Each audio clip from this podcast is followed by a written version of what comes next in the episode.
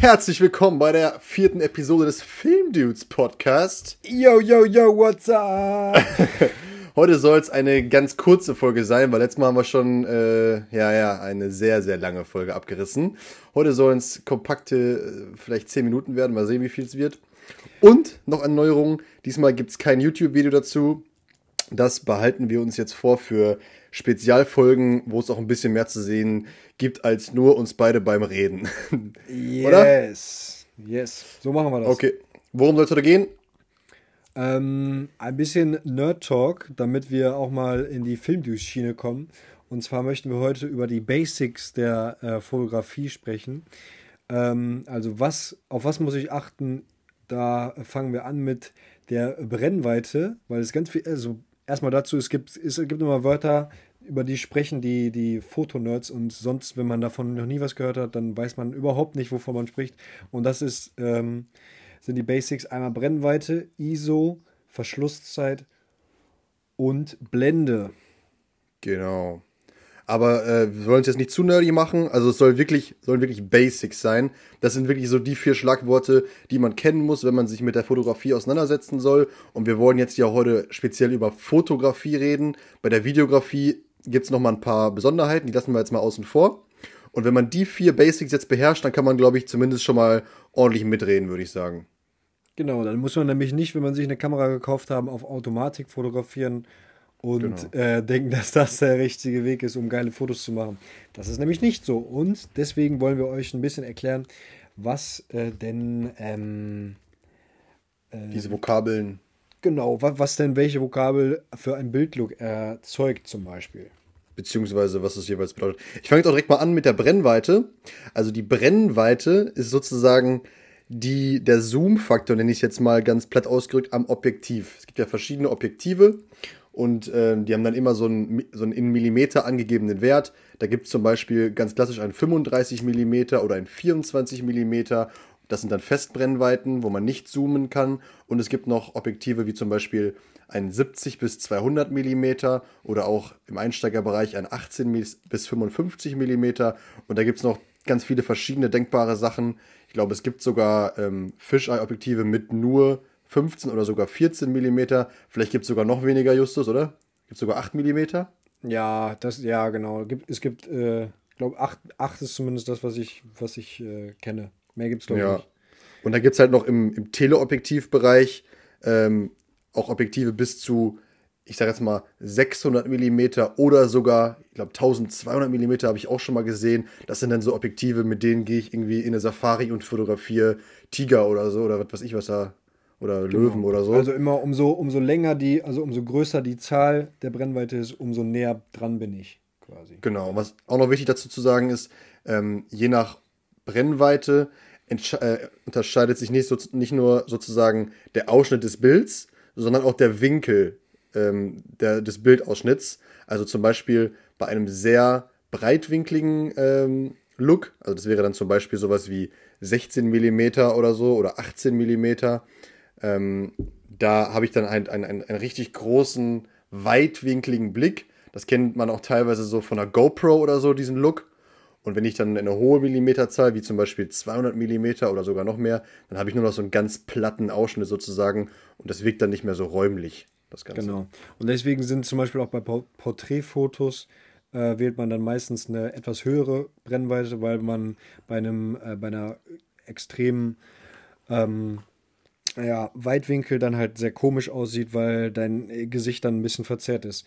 Ähm, was auch noch auf den Objektiven steht, ist dann immer eine Anzahl mit einem F, F2.8, F1.4 und dann kommen wir schon zum nächsten Schritt, das ist die Blende und ähm, genau dieses F bedeutet dann quasi die Blende und äh, immer das, was dein Objektiv maximal an Blenden äh, öffnen kann. Also wenn du eine Blende 2.8 hast, dann ist deine maximale Blende 2.8 und wenn du 4.0 hast, 4.0 und ähm, ja, da, dabei, ist, dabei ist es halt so, dass äh, die Blende eigentlich quasi wie dein Auge ist, also wie äh, weit kannst du dein Auge öffnen und wie viel Licht kannst du reinlassen. Also Blende bedeutet eigentlich, wie viel Licht lässt du in dein Objektiv und damit auf deinen Sensor der Kamera.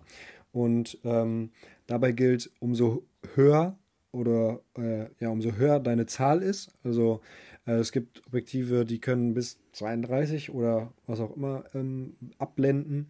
Ähm, umso schärfer ist dein Bild, also umso höher deine Blendenzahl, umso schärfer ist dein Bild.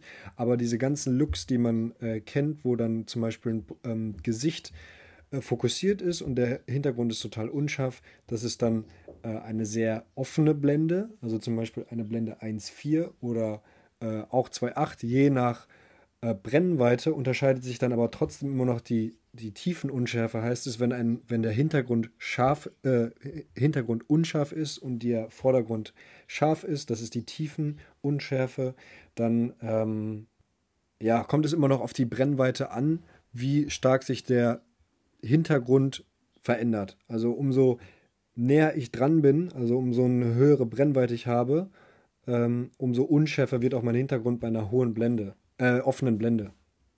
Genau. Also zum einen, selbst bei kleinen Brennweiten kann man mit einer 1,4 oder 1,2 oder so schon einen richtig unscharfen Hintergrund erzeugen. Aber bei so Brennweiten wie zum Beispiel 200 mm kann man auch schon bei einer 4,0 so einen ähnlichen Effekt erzielen. Also je höher die Brennweite ist, desto höher ist auch die äh, Tiefenunschärfe ohne mega große Blende. Genau, und das hat halt auch sehr viel damit zu tun, wie viel, äh, also wie ich schon gesagt habe, wie viel Licht in deinem Objektiv und auf deinen Sensor fällt. Du kannst halt durch die Blende zum Beispiel so einen Freistellungslook erzielen oder du brauchst zum Beispiel gerade viel Licht auf deinem Sensor, wenn du zum Beispiel Sterne fotografierst. Also deswegen äh, versucht man dann halt immer mit diesen ganzen Specs quasi zu arbeiten, damit man dann die Sterne fotografieren kann, indem man die Blende ganz weit aufmacht, also sein Auge ganz weit aufmacht, ganz viel Licht reinlässt und äh, somit dann halt dann äh, auch bei so einer Dunkelheit ähm, noch fotografieren kann. Ne? Ähm, genau. Ja, das war es eigentlich dazu. Dann lass uns mal mit ja, der Verschlusszeit und ISO weitermachen. Genau, Verschlusszeit bedeutet, wie lange sozusagen, ich sag mal, okay, ich rede jetzt mal von der Spiegelreflexkamera. Bei einer Systemkamera ist es, glaube ich, physikalisch ein bisschen anders, aber am Ende des Tages ist es auch nichts anderes. Also, wie lange wird Licht auf deinen Sensor gelassen? Bei einer Spiegelreflex wäre es zum Beispiel, wie lange kl äh, klappt der Spiegel hoch und klappt dann wieder runter? Also, diese kurze Zeitspanne, sage ich jetzt mal. Da kann man ähm, auch Werte wählen von einer, je nach, je nach Kamera, von einer Achttausendstel bis hin zu 30 äh, Sekunden oder sogar mit so einer bestimmten Einstellung noch länger. Also je kürzer diese ähm, Verschlusszeit ist, also zum Beispiel eine Achttausendstel wäre brutal kurz, desto weniger Licht fällt auch auf den Sensor. Das heißt, ähm, ich bräuchte dann sozusagen für eine gleiche Belichtung auch eine offenere Blende zum Beispiel, aber es ermöglicht mir, dass ich auch blitzschnelle Bewegungen einfrieren kann. Also ich sag mal, wenn jetzt der, äh, wenn jetzt eine super schnelle Bewegung ist, ich sag jetzt mal, da ist jetzt ein fahrendes Auto oder vielleicht ein super schnelles Insekt oder so, was ich fotografieren will, ähm, mit einer 8000 Sekunde kann ich wahrscheinlich selbst die schnellste Fliege irgendwie, sage ich jetzt mal, einfrieren und sehe dann diese, die Flügel scharf, ohne dass sie verwischt sind. Und hingegen, wenn ich jetzt ähm, die, die Verschlusszeit länger lasse, dann kann ich zum Beispiel, wie bei deinem Beispiel von eben Justus, auch Sterne fotografieren und kann dann ähm, zum Beispiel 30 Sekunden lang belichten, wenn ich oder ja doch zum Beispiel 30 Sekunden lang belichten, wenn ich auf dem Stativ die Kamera stelle und kann dann eben das Licht auch länger einfangen und kann dann so halt belichten. Das kann aber auch dazu führen, dass ich, oder das führt halt auch dazu, dass ich dann Bewegungen von Lichtern auch einfange. Da hat man vielleicht schon mal irgendwo ein Foto gesehen.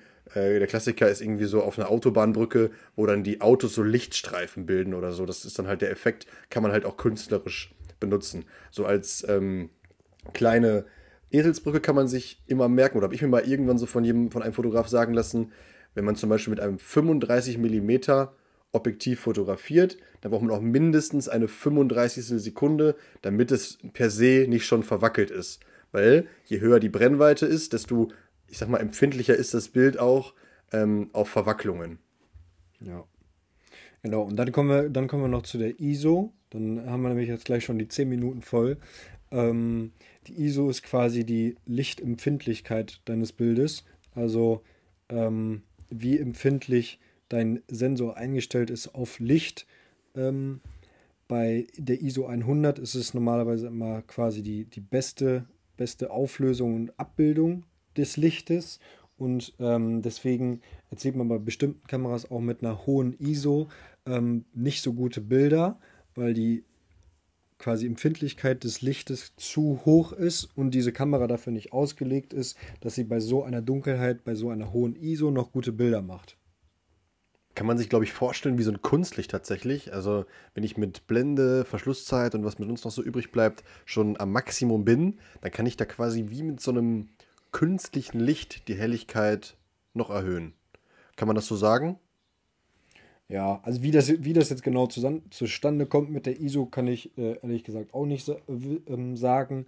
Ähm, aber ja, also normalerweise versucht man in der Fotografie immer die ISO so niedrig zu lassen äh, wie möglich, damit äh, das Bild so schön ist wie möglich. Ne? Ja, genau. Also bei der analogen Fotografie war es halt so, dass ich mir einen Film gekauft habe und dieser Film hatte halt eine bestimmte ähm, Lichtempfindlichkeit, also einen ISO-Wert das könnte zum Beispiel jetzt ein 200er oder ein 400er gewesen sein. Ähm, ich weiß auch, dass es so High-ISO-Filme gibt bis 3200. Ich glaube, es gab von Kodak sogar mal einen 6400, aber das ist halt die mega Ausnahme. Ähm, und bei der digitalen Fotografie habe ich heutzutage halt die Möglichkeit, noch mit ISO 6400 mega gute Ergebnisse zu erzielen bei hochwertigen Kameras. Und ich kann rein theoretisch sogar äh, ISO-Werte bis 200.000 oder so verwenden. Also dann kann ich quasi in völliger Dunkelheit noch Fotos machen. Genau. Dann haben wir eigentlich schon alles. Wenn, ja, wenn wir nochmal deeper reingehen sollen in äh, ein bestimmtes Thema oder wie man ähm, am besten dann noch weiß, welche Einstellung man für welches Foto äh, braucht oder wie man äh, solche, solche Eselsbrücken oder was es für Eselsbrücken noch gibt, ähm, um zu fotografieren, wie Felix gerade schon gesagt hat, dann ähm, lasst uns das gerne mal wissen. Da können wir gerne noch ein bisschen weiter drüber talken. Und äh, sonst war das eigentlich schon kurz und knapp alles, was man dazu braucht oder wissen muss. Und jetzt muss man sich natürlich noch mit, damit beschäftigen, wie das alles zusammenhängt. Ja, genau. Also man muss dazu sagen, jetzt für völlige Neulinge klingt das alles wahrscheinlich ein bisschen verwirrend, aber wenn man sich mal eine Kamera in der Hand nimmt und ein bisschen ausprobiert oder teilweise kann man das sogar mit Handy-Apps schon simulieren, dann ist es eigentlich alles voll logisch und man kriegt halt äh, ein Gefühl dafür, wie die einzelnen Attribute zusammenhängen. Ähm, ja, von daher ähm, glaube ich, easy, easy. Alright, dann würde ich sagen, machet gut, ciao. Jo, macht's gut, tschüss.